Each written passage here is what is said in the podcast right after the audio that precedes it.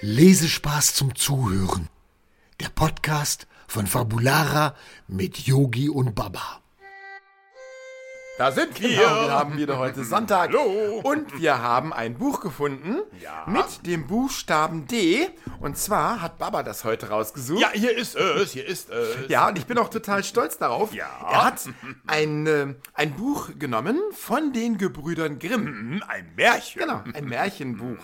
Ähm, eine, eine sehr äh, merkwürdige Geschichte, aber äh, dennoch eigentlich mit einer mh, kleinen Botschaft. Äh, Jetzt sag schon. Baba, wie heißt das Buch, was du Äh, dir Dann sag ich ausgesucht es. hast? Äh, Das tapfere Schneiderlein. Äh, Genau. Hm, Das tapfere Schneiderlein. Weißt du eigentlich, warum er ähm, als tapferes Schneiderlein betitelt wurde? Äh, Ich hab das Buch äh, noch nicht gelesen, Siehst du? Yogi. Da bin ich dir doch etwas äh, weit voraus. Okay. Ich habe das Buch nämlich gelesen. Ah, und? Und wie so viele Geschichten, gerade der Gebrüder Grimm. Und äh, in diesem Märchen geht es darum. Soll ich es dir erzählen? Ja, nun sag schon. Ja, okay. Vielleicht interessiert euch das ja zu Hause auch. ja. Also, das tapfere Schneiderlein. Es geht in diesem Märchen darum, dass äh, ein armer Schneider äh, am Schneidern war von irgendwelchen Sachen, die er so geschneidert hat. Was hat er denn so geschneidert? Gut, er hat eine Jacke geschneidert. Oder eine Hose vielleicht? Vielleicht war es auch eine Hose. okay. Hm. Auf jeden Fall war er am Nähen, genau. Ja. Und dann war das Fenster offen und er hatte einen Apfel auf dem Tisch und wie das halt so ist, da kommen ja die Fliegen und dann setzten die sich alle auf diesen Apfel und das fand er gar nicht so toll.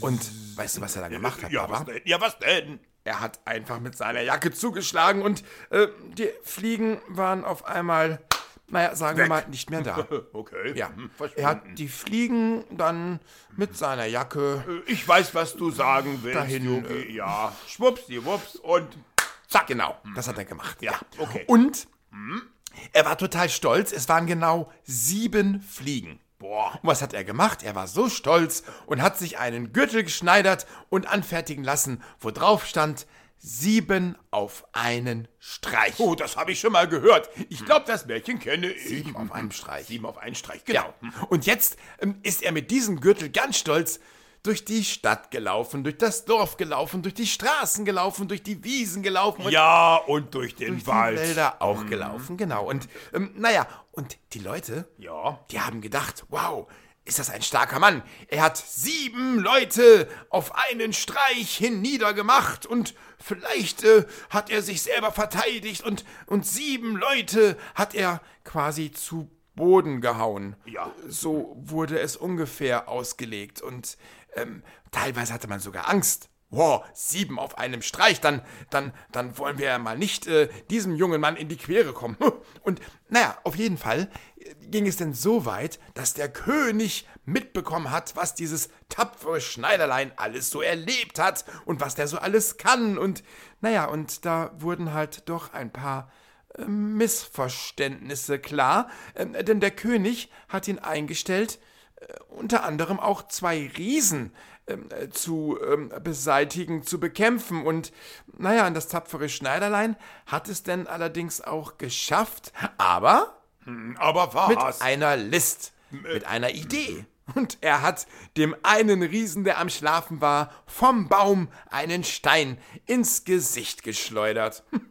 Der Riese ist aufgewacht und hat natürlich gedacht, dass es sein anderer Riesenfreund gewesen ist, der ihn geärgert hat. Aber es war das tapfere Schneiderlein. Und nachdem der Riese wieder eingeschlafen ist und sich darüber extremst aufgeregt hat, hat das tapfere Schneiderlein einen Stein auf den anderen Riesen geworfen. Oh, der ist auch aufgewacht. Genau, und der ist auch aufgewacht. Und Ja. schwuppsiwupps haben die sich beide in die Köpfe gekriegt und haben sich so doll geprügelt, dass die kaum noch wieder aufstehen konnten.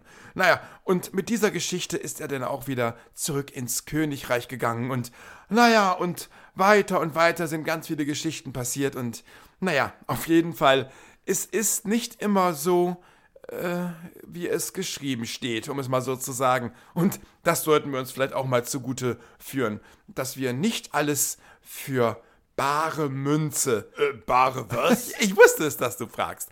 Äh, Das hat meine Oma früher mal gesagt. Nicht Hm, für bare Münze nehmen. Also nicht alles ernst nehmen und nicht alles glauben, was man irgendwo liest oder hört. Oh, okay, ich Ganz verstehe. wichtig. Ich verstehe. Also immer ein bisschen hinterfragen und dann sieht die Geschichte, die man da gelesen oder gehört hat, auf einmal ganz, ganz anders aus.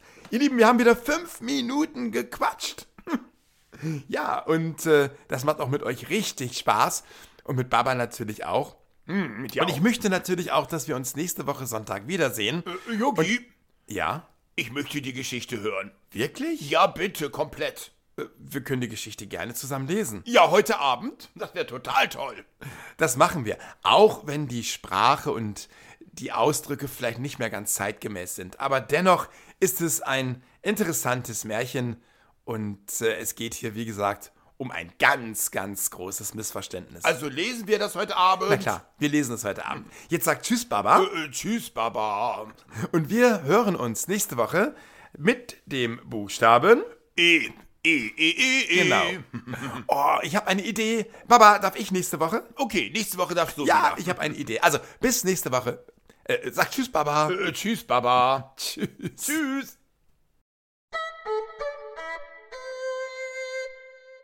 Wollt ihr mehr über Yogi, Baba und Laila erfahren? Schaut einfach mal rein unter fabulara.de. Wir sehen uns.